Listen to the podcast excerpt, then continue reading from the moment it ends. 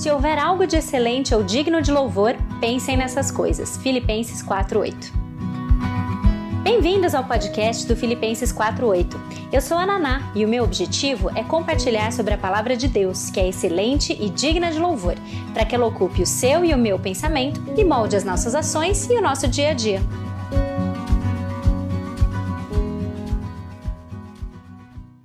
Hoje é paz. Uma paz que todo mundo busca, que o mundo busca, que muito dinheiro é investido na busca pela paz mas que é um fruto do espírito e um traço de uma pessoa piedosa. E hoje então a gente chega no nosso assunto, que é um assunto sobre paz. Mas vamos lá, paz é um daqueles daqueles temas que você sabe que eu sempre trago, faço menção a isso. É um daqueles temas que a maioria de nós, quando a gente pensa o que é paz, a gente julga saber definir.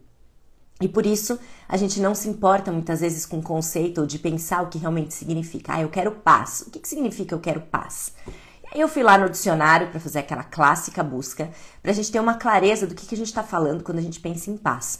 E o próprio dicionário também traz muitas definições sobre isso que podem ser aplicadas em momentos diferentes. E eu acho que o episódio de hoje e o estudo da paz como fruto do espírito, ela acaba considerando todas essas essas ah, definições que o dicionário traz. Então, quais são elas?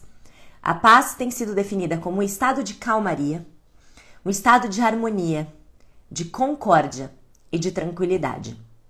A paz tem sido associada com o sinônimo de calma, um estado em que tudo está bem, não tem conflito, não tem turbulência. Essa é uma definição para a gente considerar. Outra, a paz é a ausência de guerra ou de conflito a anulação das hostilidades entre nações, normalmente estabelecida entre acordos de amizade. Quando dois países que outrora eram inimigos fazem um acordo de paz, eles deixam de lutar, deixam de guerrear entre si, etc. Paz é aquele momento em que há silêncio e descanso. Paz é o momento em que há sossego. Paz também tem sido definida como a falta de problemas, ausência de violência, relação tranquila entre as pessoas e amizade. Em sua maioria, eu gosto dessas definições e eu acredito que a maioria delas caminha, como eu disse, ou converge com o entendimento bíblico do que é paz, exceto o fato da ausência de guerra ou ausência de circunstâncias difíceis, porque a paz como fruto do espírito, ela é capaz e é possível independente das circunstâncias, porque ela não está atrelada a elas. Mas isso a gente vai ver à medida que a gente progride aqui. Mas então, quando a gente estiver falando de paz, a gente está falando disso, desse estado de calmaria, desse estado de tranquilidade, de sossego. E o mundo deseja isso. O mundo quer paz. O mundo procura paz. O mundo atribui o prêmio mais alto, a honraria intelectual mais elevada a pessoas cujos esforços estão em promover a paz. Prêmio Nobel da Paz. A gente não tem prêmio Nobel da Alegria, a gente não tem prêmio Nobel da Paciência. Ah, mas a gente tem o Prêmio Nobel da Paz. O mundo procura isso, hoje em dia, inclusive, já é um termo moderno e estudado a gente falar sobre cultura de paz. Porque a gente vive num mundo caído, a gente vive em busca dessa paz e a gente também sofre os efeitos da falta dela, tanto por circunstâncias difíceis que tiram a nossa paz, tanto por relacionamentos corrompidos ou relacionamentos quebrados que nos atribulam e dessa forma nos tiram a paz também, nos tiram o sossego, nos tiram a ausência de conflito, como a paz comumente é definida. E a paz, ela também deveria ser uma marca da pessoa piedosa, porque Deus é mencionado na Bíblia muitas vezes como um Deus de paz. A paz, ela aparece e é mencionada como um fruto do Espírito, e por isso ela é uma evidência do agir de Deus em nós.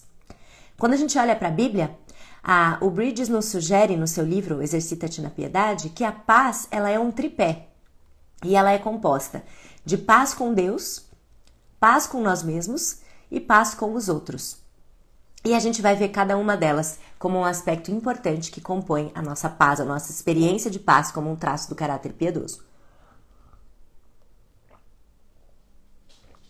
O primeiro traço é a paz com Deus. A base da nossa paz com Deus é a justificação que nós temos pela fé em Jesus Cristo. Abra sua Bíblia comigo aí em Romanos. Dessa vez eu tô com a minha Bíblia na versão NVT aqui, tá? Romanos, capítulo 5, versículo 1, vai dizer para nós as circunstâncias nas qual, na qual nós temos paz. Romanos 5,1 diz: Portanto, uma vez que pela fé fomos declarados justos, temos paz com Deus por causa daquilo que Jesus Cristo, nosso Senhor, fez por nós. Portanto, uma vez que pela fé nós somos justificados, nós temos paz. Nós temos paz com Deus por causa daquilo que Jesus Cristo fez por nós. O, o meio pelo qual nós temos paz com Deus é o sacrifício de Jesus. A gente não tem e a, e a paz com Deus, inclusive, é o ponto, ela é o ponto de partida para que a gente tenha paz interior, ou paz conosco mesmo, e paz com os outros. Não dá para a gente ter paz dentro de nós ou com outras pessoas se nós não estivermos em paz com Deus. Para variar, o nosso relacionamento com Deus é o que vai alinhar a forma como a gente se enxerga e a forma como a gente enxerga o próximo e, consequentemente, lida conosco mesmos e, lida, e lidamos com, os, com o próximo. Nós andávamos como inimigos de Deus. E a Bíblia nos ensina lá em Isaías 57, depois você olha lá, versículo 20, que para estas pessoas que são inimigas de Deus ou para os ímpios não existe paz. Mas quando a gente entra num relacionamento pessoal com Deus, e a gente viu em Romanos, a gente conhece o Evangelho, a gente viu também em Romanos que isso acontece, esse relacionamento pessoal com Deus, ele acontece mediante a fé que a gente deposita no sacrifício de Jesus, todas essas coisas mudam. Em vez de nós agora sermos inimigos de Deus, em vez da gente se opor a Ele e sermos consequentemente objeto da sua ira, Deus agora, Ele é por nós, porque Ele nos enxerga por meio do sangue de Jesus. E Ele age em todas as circunstâncias para o nosso bem. E é por isso que a paz com Deus é, é a base para todo o resto. Só que todo o resto não vem de forma automática. A paz interior ou a paz pessoal e a paz com as outras pessoas, ela não vem automaticamente, mas ela é possibilitada por essa paz com Deus. A gente deve então buscar aquilo que conduz tanto a nossa paz pessoal como a paz com outras pessoas. E a gente vai falar primeiro sobre a paz com a gente mesmo, ou a paz pessoal. O Bridges coloca no livro Paz Pessoal. As, as pessoas, e ele começa com uma ilustração interessante. As pessoas que perturbam o sossego alheio, elas podem, no nosso, no nosso, no nosso contexto, e principalmente no contexto norte-americano, da onde ele vem, né? Uh, elas podem inclusive ser alvo de cadeia. Pessoas que tiram a paz dos outros, elas podem ser alvo de cadeia mesmo sendo considerado uma pequena infração. Às vezes, a gente enfrenta alguns perturbadores de paz ou alguns infratores nesse sentido que tiram a nossa paz. Mesmo nós tendo paz, nós tendo paz com Deus, algumas pessoas, algumas pequenas infrações, pessoas não, algumas pequenas circunstâncias, elas tiram a nossa paz. São pequenos infratores. Eu acho muito interessante a alusão que ele faz nesse sentido, porque ele coloca, é, quando ele vai especificar a questão dos pequenos infratores que tiram a nossa paz, que as grandes tragédias da vida, os grandes acontecimentos, as grandes calamidades, elas têm por, por característica, muitas vezes, nos aproximar de Deus as, as grandes acontecimentos nos levam para ele, porque é algo tão grande que é muito natural que a gente pense que a gente não consegue lidar com eles por conta própria. Então, uma experiência de morte, de luto, de doença grave, de desemprego, de, de coisas desse tipo, de um, de um incêndio na casa, de um, de um acidente de carro, coisas grandes assim, nos aproximam, tem a tendência de nos aproximar dele. Mas os pequenos perrengues as pequenas infrações, o pneu que fura, a água que acaba por um dia, o salário que atrasa dois ou três dias, essas coisinhas pequenas, essa, essa é, a cândida que mancha a roupa de cama, a roupa que volta estragada da lavanderia, sabe essas coisas pequenas? Essas coisas pequenas, elas são exímias ladras de paz. Porque a nossa tendência, muitas vezes, é tentar lidar com essas pequenas coisas por conta própria. Justamente porque são coisas pequenas. Porque são coisas, é, sabe, é, um negócio tão corriqueiro que a gente não se importa, ou não pensa que Deus se importa. E aí a gente não leva para Ele. E a gente tenta lidar com isso por conta própria. E aí um dia pode ter a nossa paz roubada por conta desses pequenos ladrões de alegria, por conta desses pequenos ladrões de alegria e de paz, pequenos infratores. E é interessante que quando Bridges vai falar sobre isso, ele cita um versículo que é muito conhecido por nós para falar justamente das grandes tragédias, que está lá em João 16:33.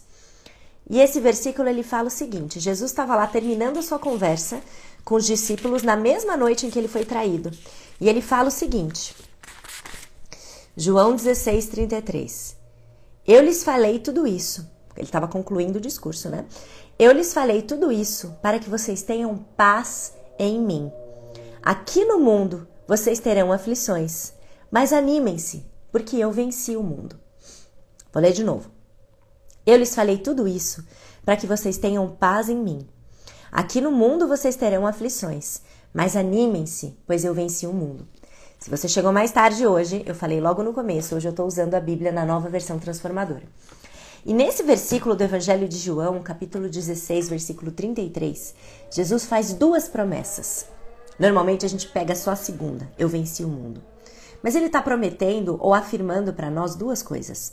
A primeira delas é que nós vamos ter aflições no mundo. A primeira delas, nós teremos problema no mundo.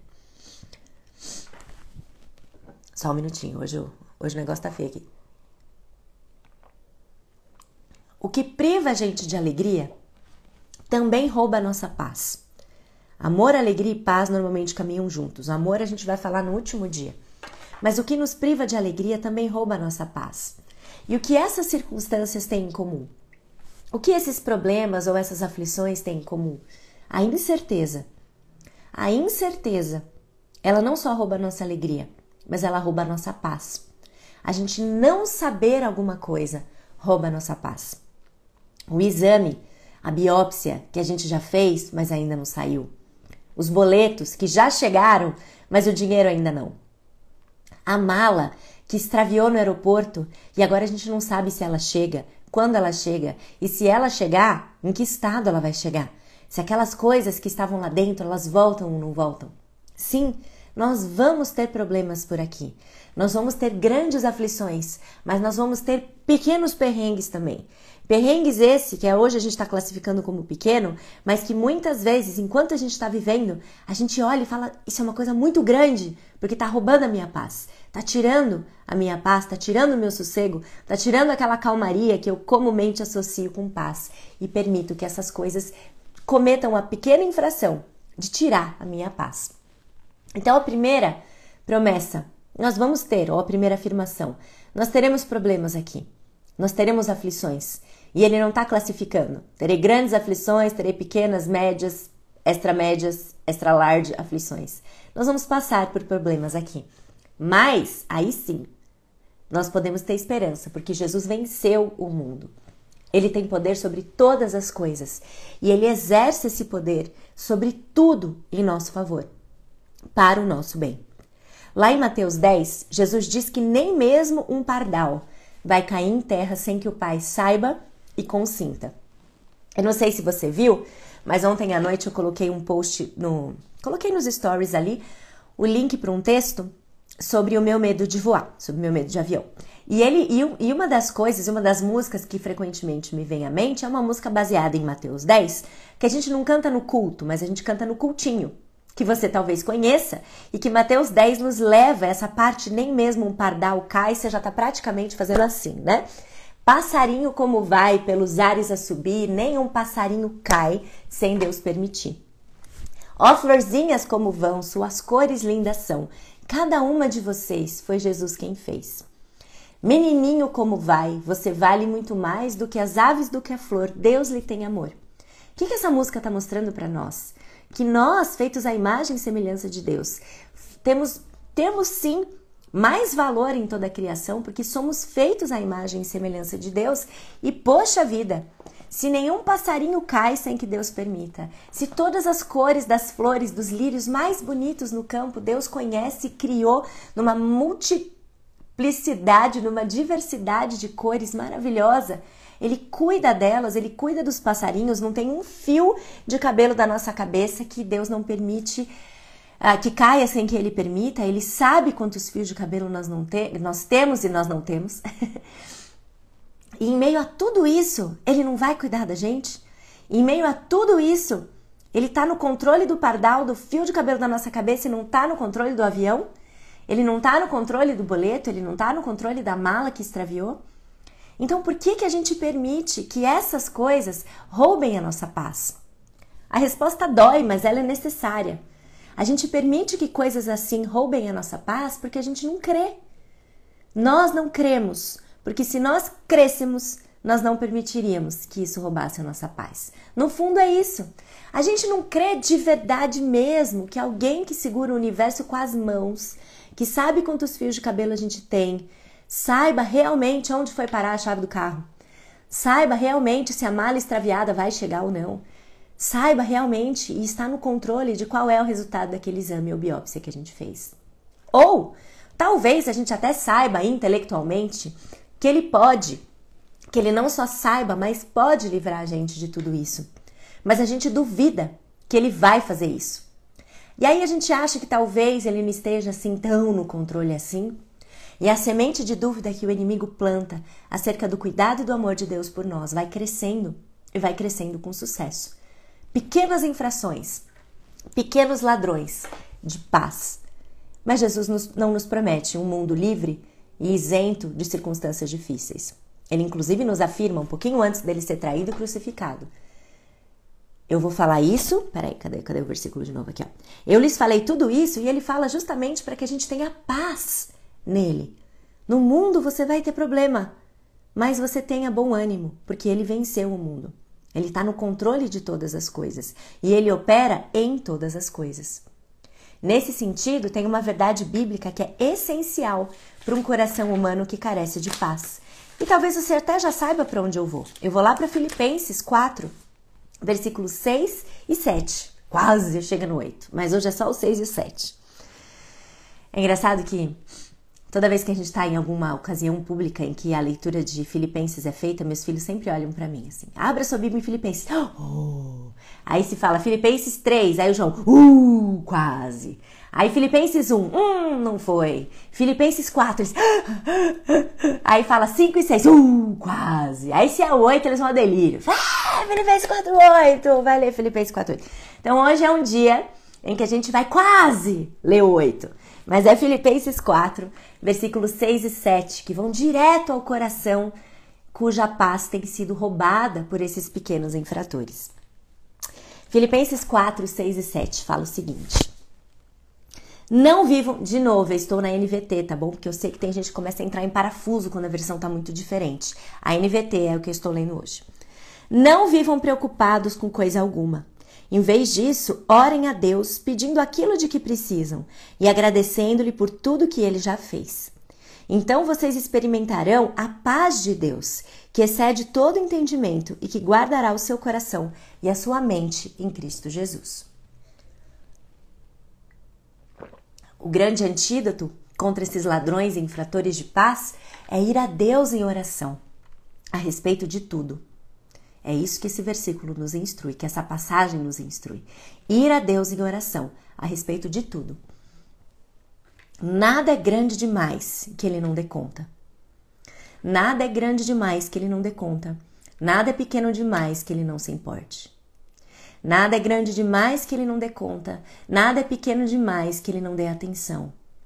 A gente já viu esse trecho também quando a gente falou de gratidão o termo ação de graças, ou aqui na NVT, agradecendo-lhe por tudo que ele já fez, é importante para a gente lembrar no contexto da preocupação ou dos ladrões de paz. Sim, nós devemos dar graças em tudo. A lembrança das misericórdias passadas ou daquilo que ele já fez, que é o que esse trecho na NVT fala muito bem, é um grande estímulo para a nossa fé presente. Quando você estiver ansioso, quando você estiver preocupado, quando algo estiver tirando a sua paz, você deve colocar isso diante de Deus em oração, agradecendo a Deus pelos livramentos que você já conhece, que ele já fez. As misericórdias passadas são um grande estímulo para a fé presente. Nós podemos agradecer a Deus quando tivermos a nossa paz ameaçada ou roubada, sabendo que Ele opera em tudo para o nosso bem, mesmo em meio de circunstâncias desagradáveis. E nós podemos sim dar graças, porque a Bíblia nos promete que Ele não permite que nós sejamos tentados ou provados além da conta. Então, nós temos sim motivos para colocar tudo diante de Deus em oração quando estivermos com a nossa paz ameaçada, quando estivermos preocupados, quando estivermos ansiosos. E nós vemos que nós devemos fazer isso colocando os nossos pedidos a Deus, mas também agradecendo, dando graças. E o mais importante nesse trecho para esse contexto é o que vem no versículo 7. Então vocês experimentarão a paz de Deus, que excede todo entendimento e que guardará o seu coração e a sua mente em Cristo Jesus. O resultado, quando nós vamos a Deus em oração com ação de graças, não é livramento. O resultado, quando a gente vai a Deus em oração e com ação de graças, é paz. Já pensou nisso? É paz. E não é qualquer paz. É uma paz que excede todo entendimento. E é aí que a gente vê que o conceito bíblico de paz difere um pouquinho do que o dicionário traz para gente. Porque a paz ela vem mesmo se não tiver ausência de guerra. A paz ela vem mesmo se não tiver calmaria lá fora. E muitas vezes a gente vai até Deus, mas a gente vai querendo livramento, não paz. A gente decora Filipenses 4:6 e esquece do 7. É a paz de Deus que excede todo entendimento, que nos é prometida, quando nós jogamos sobre ele toda a nossa ansiedade e a nossa preocupação em oração e com ação de graças. Então entenda o que Filipenses 4, 6 e 7 nos promete e desfrute disso. Se você é raiz do Palavra da Vida e você conhece, conheceu o saudoso hoje já é, com Cristo, né, Haroldo Heimer, você talvez se lembre, essa história vai te levar assim super de volta para o salão Alca, provavelmente, ou para o seminário, ou para a quadra da maratona que tinha todo primeiro de maio no PV. O exemplo do Haroldo Heimer sobre a definição de paz. Eu gosto me lembro disso de ter ouvido esse exemplo na adolescência. Desde então ele me ele me acompanha. Que eu não sei se eu vou lembrar a história inteira, mas sei que é raiz, talvez se eu tiver dado algum detalhe errado, você me corrija. Mas Haroldo Heimer contava que uma vez foi feito um concurso de pintura e chamaram pintores renomados para que eles fizessem o que significa. E o tema do, do concurso era paz. Que então as pessoas pusessem nas suas pinturas aquilo que elas ah, definiam como sendo a paz. E aí foi, foi, foi feito né, esse concurso, vários pintores tiveram ali as suas inspirações, fizeram os seus quadros, e daí na avaliação teve um quadro que se sobressaiu e ele ganhou o prêmio. E todos os outros, eles estavam mais ou menos dentro de um lugar comum, em que a paz era definida com uma mãe com seus filhos dormindo no seu colo. A paz foi definida como um oceano calmo e tranquilo e alguém velejando ali no pôr do sol com muita tranquilidade. A paz foi definida como um campo verdejante, duas árvores, uma rede, alguém dormindo. E esses foram as, os, os, lugares comuns, aquela definição de paz bem a lá dicionário, né? Mas teve uma pessoa que fez um, um, uma pintura diferente, foi a pessoa que ganhou esse, esse prêmio. E a pintura era um temporal, uma tempestade muito forte, céu nebuloso, árvores, ah, nuvens escuras, trovões, tudo indicando a presença de uma tempestade. Uma árvore, é, dessas grossonas, né? É, com seus galhos ali, claramente com a ideia de movimento, de balançando, e nesse, num desses galhos, um ninho e um passarinho dormindo com seus filhotes nesse ninho, nessa árvore balançando, em meio à tempestade. Esse quadro ganhou o quadro do que paz realmente significa. E esse é um quadro muito preciso do que a paz de Deus que a gente vê, que excede todo entendimento, que está descrita em Filipenses 4, 6 e 7, nos aponta. Isso é paz. Isso é paz. Sim, a gente sofre no mundo caído, sim, a gente vive as circunstâncias difíceis, sim, elas doem e nos atingem. Essa não é uma pintura estoica, certo? O pessoal do clube lembra bem a questão do estoicismo. Não é que a gente não sofre, não é que a gente padece essa dor. Porque se fosse isso, se fosse para a gente não padecer de sofrimentos ou, ou nenhum tipo de, de, de circunstância que nos abalasse ou nos agitasse, não teria necessidade de Filipenses 4, 6 e 7. Mas sim, quando você estiver preocupado, não é se você estiver preocupado, gente, é quando. Quando você ficar preocupado, não fique. Em vez disso, ore em vez disso, derrame-se diante de Deus em oração. Ele é confiável, ele é o nosso refúgio. E diante disso, não espere a tempestade passar, mas diante disso, desfrute do que ele realmente te promete, que é uma paz que excede todo entendimento. A paz que vem da certeza do seu cuidado, mesmo durante a tempestade. A paz que vem diante do fato de que você não sabe o resultado do exame, você não sabe se a mala chega ou não, mas você conhece quem sabe, e isso é tudo que você precisa saber. A paz de Deus, não o livramento, é o que nos é prometido, porque nesse mundo a gente vai ter aflição, mas a gente pode ter bom ânimo, porque ele venceu o mundo, ele está no controle e esses sofrimentos todos têm uma data para acabar. E talvez você esteja pensando, né, isso mesmo, olha, tá bonito, Naná, olha, puxa, que bom, olha, tô super, né, concordo com tudo intelectualmente falando, mas na prática não rola, eu não consigo, na prática eu não consigo. No avião, por exemplo, né? Que nem você que não gosta de, de voar. Eu não sinto paz no avião. Então, qual é o meu problema? Então, veja lá. Vamos entender uma coisa. Primeiro você precisa ver, primeira coisa, e isso tem falado muito ao meu coração desde que eu li esse capítulo. A gente precisa ver se a gente não tá querendo, se, se essa paz que a gente fala que quer sentir e não sente, não vem do fato de que a nossa motivação quando a gente ora e entrega a Deus é a mudança de circunstância. Porque se ela for mudança de circunstância, a gente está olhando para o versículo certo e mirando no lugar errado. A gente está orando para o voo acabar logo, a gente está orando. Que, se você é um pouco que nem eu, como, como que eu classifico a minha experiência de voo?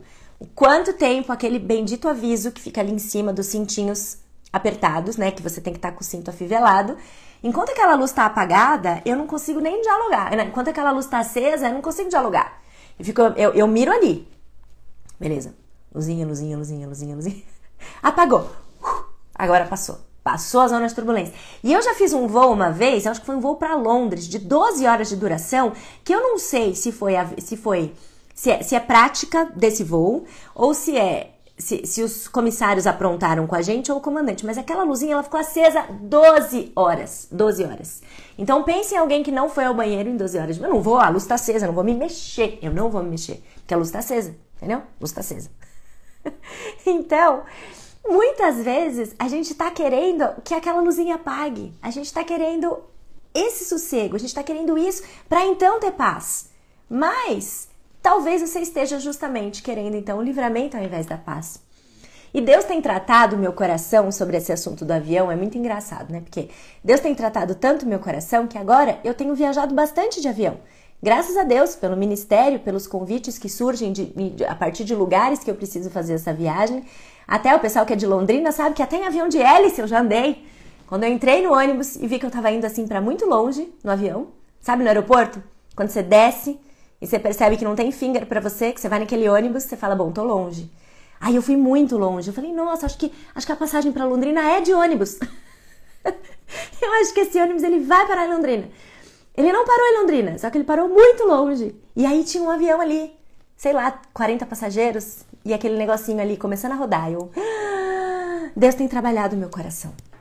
Deus tem tratado o meu coração. E é claro que nesse exemplo de voo, que é só um exemplo aqui pra gente descontrair, né? Claro que eu posso pedir por um voo tranquilo. É claro que eu posso pedir por um céu de brigadeiro, como foi essa viagem de ida e volta para Goiânia, graças a Deus.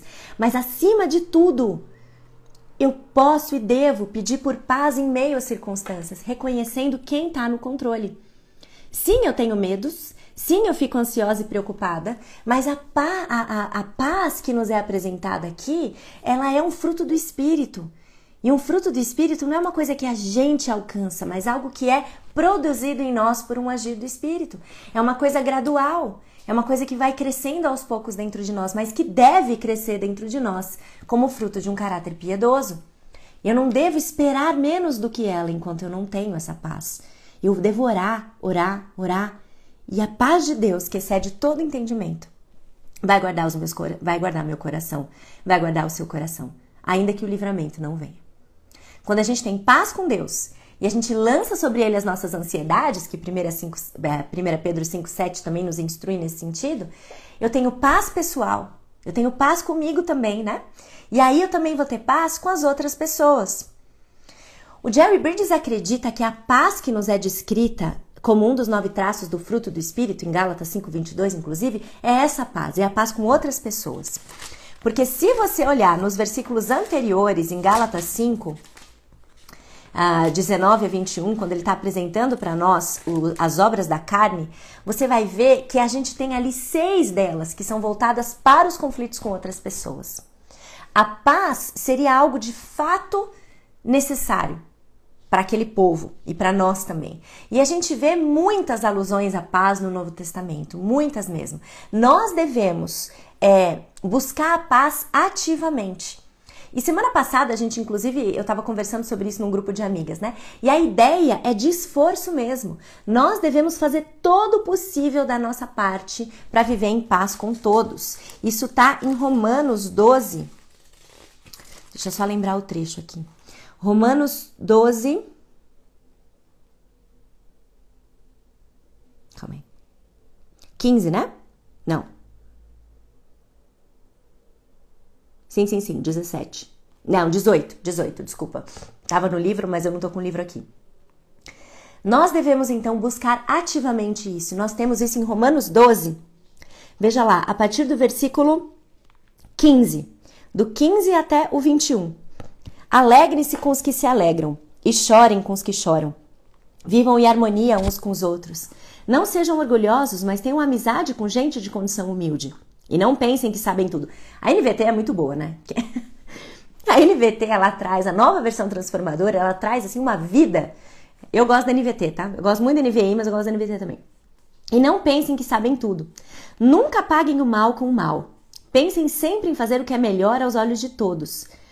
Versículo 18: No que depender de vocês, vivam em paz com todos. Amados, nunca se vinguem. Deixem que a ira de Deus se encarregue disso, pois assim dizem as Escrituras: A vingança cabe a mim, eu lhes darei o troco, diz o Senhor. Pelo contrário, se seu inimigo estiver com fome dele de comer, se estiver com sede dele de beber, ao fazer isso, amontoará brasas vivas sobre a cabeça dele. Não deixem que o mal os vença, mas vençam o mal praticando o bem. Como a gente busca a paz, então, no que diz respeito a outros crentes, no nosso relacionamento com outros crentes? Vamos começar por esse ponto. Primeira coisa, a gente precisa se lembrar de que nós somos membros de um mesmo corpo. 1 Coríntios 12, 12 nos, nos coloca essa ideia muito bem. E mais para frente, no mesmo capítulo, 1 Coríntios 12, no versículo 25, Paulo fala para nós que o alvo é que não haja divisão no corpo, mas sim que todos os membros tenham igual cuidado uns pelos outros. Será que não haveria bem menos desentendimento entre a gente se a gente se lembrasse de coração mesmo que nós somos todos do mesmo corpo? Em Romanos, ainda no capítulo 12, no versículo 5, a gente vê que cada membro está ligado a todos os outros. Aqui a ideia vai um pouco além. Não apenas nós somos todos do mesmo corpo, mas também nós pertencemos uns aos outros. E ele continua. Então, é um corpo nós pertencemos uns aos outros e mais, esse corpo é de Cristo. Nesse sentido, a nossa desarmonia, a nossa falta de paz uns com os outros, o que está em jogo aqui é a glória e a honra da igreja de Cristo. Poucas coisas desonram tanto a causa de Cristo quanto as desavenças entre os irmãos. De novo, isso é um pecadinho tolerável, né? Porque a gente exclui os adúlteros da nossa igreja rapidinho, mas a gente tolera a discórdia. E há um tal de um não olha na cara do outro dentro da igreja que eu nem sei. E a gente deveria pensar nisso, porque a discórdia entre os irmãos, ela fere a integridade do corpo de Cristo. Ela fere o princípio de que nós somos um só corpo, de que nós somos membros uns dos outros, que nós pertencemos uns aos outros e, em última instância, nós somos todos o corpo de Cristo aqui representado. Então, tolerar pecados graves, entre aspas, mas ficar, ah, não gosto dela, não gosto dela, não falo com ela, não falo com ela, relação cortada, relação cortada, é algo complexo e pecado, para a gente dar o nome certo, né? Outra coisa, a gente deve reconhecer que a causa do conflito que existe entre, os, entre nós, né? Muitas vezes, ou ela é toda, ou ela é parcialmente nossa. A gente tem que ser muito humilde no sentido de compreender a nossa própria responsabilidade. E a gente já falou sobre isso quando a gente falou sobre humildade também. A nossa tendência pecaminosa é sempre lançar a culpa toda sobre outra pessoa. Mas o relacionamento bíblico, ele assume responsabilidade ao invés de transferir culpa o tempo todo. A gente tem que estar preparado para enfrentar a realidade e confessar a outra parte, a outra pessoa, qualquer erro na nossa atitude, nas nossas ações ou nas nossas palavras. É assim que o crente lida. É assim que o crente lida com o conflito. Ele entende que ele é um com Cristo. Ele entende que existe a nossa responsabilidade. E por último, a gente deve tomar a iniciativa de restabelecer a paz. A gente deve tomar a iniciativa de restabelecer a paz. Jesus nos ensina, e é duro isso aqui, viu? É duro isso aqui. Jesus nos ensina que não faz diferença se fomos nós quem ofendemos ou se nós fomos ofendidos.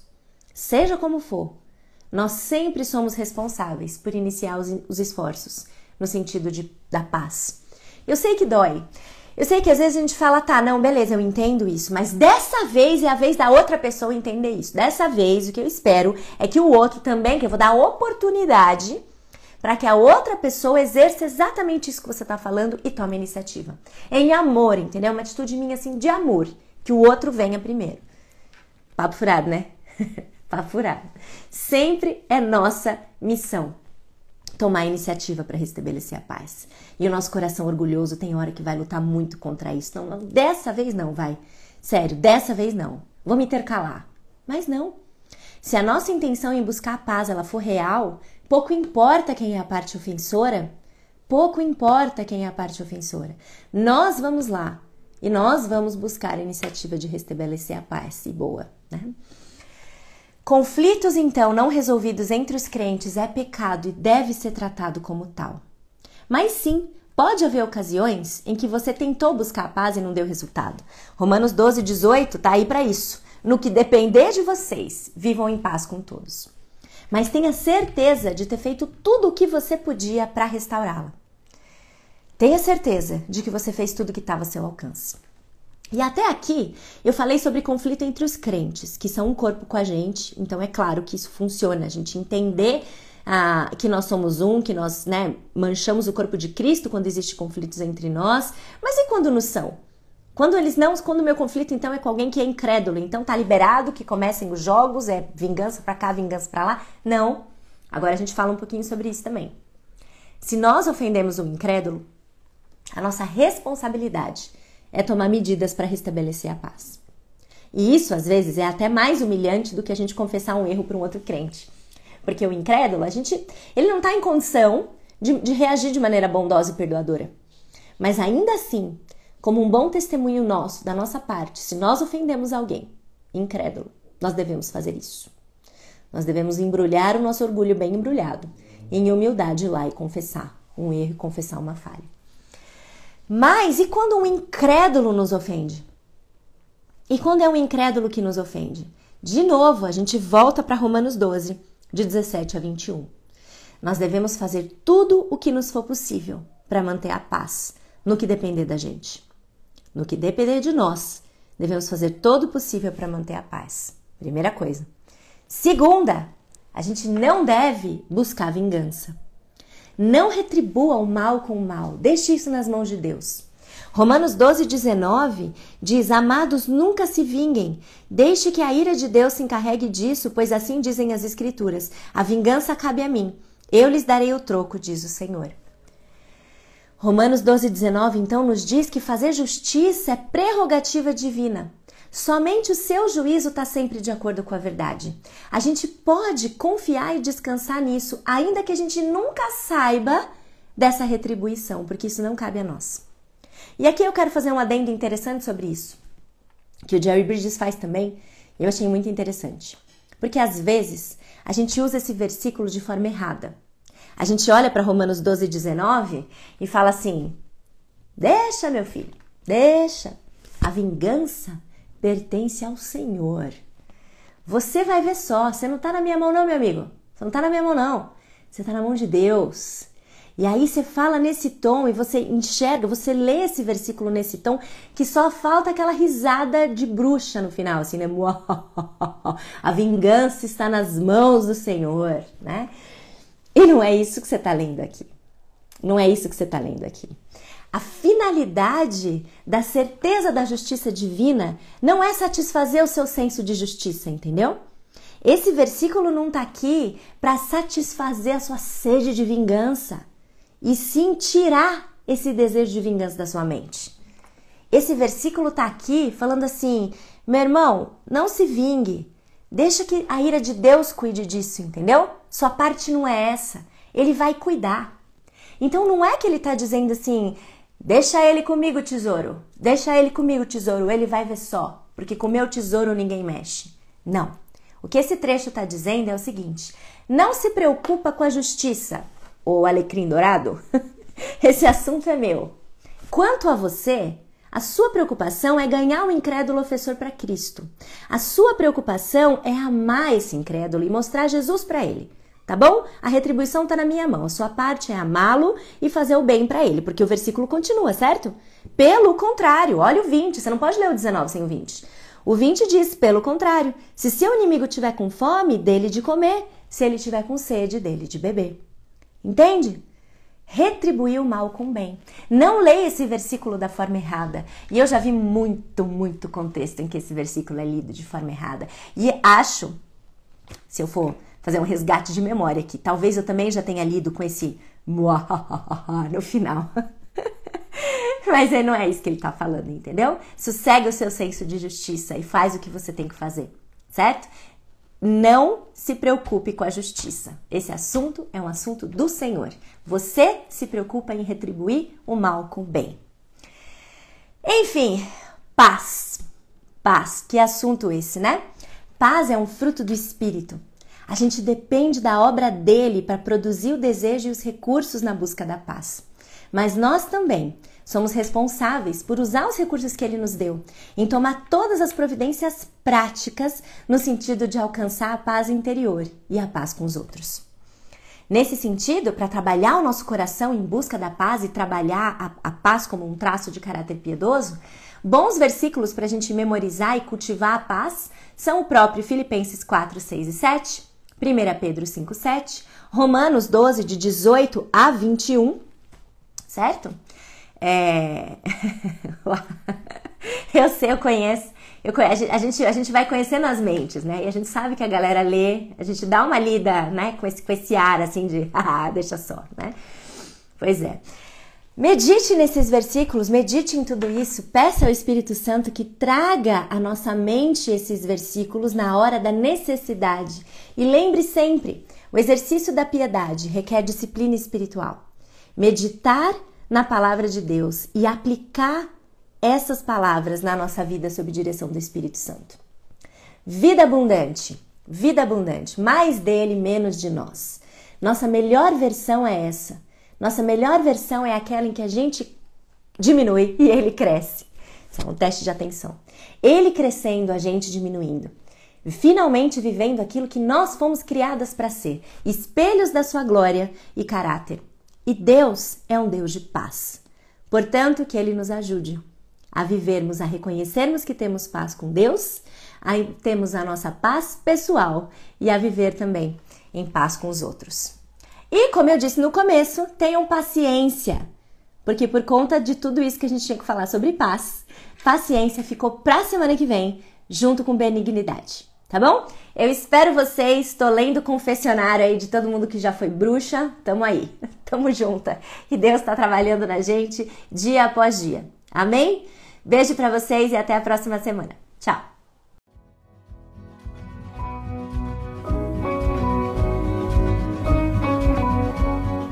Obrigada por ouvirem o podcast do Filipenses 48. Para conhecerem mais sobre o ministério, ter acesso aos textos, dicas de livros ou mesmo acompanhar um pouco do meu dia a dia, siga o meu Instagram, Filipenses48 ou acessem filipenses48.com. Ah, também estamos no YouTube, Filipenses48. Procura lá. E até a próxima!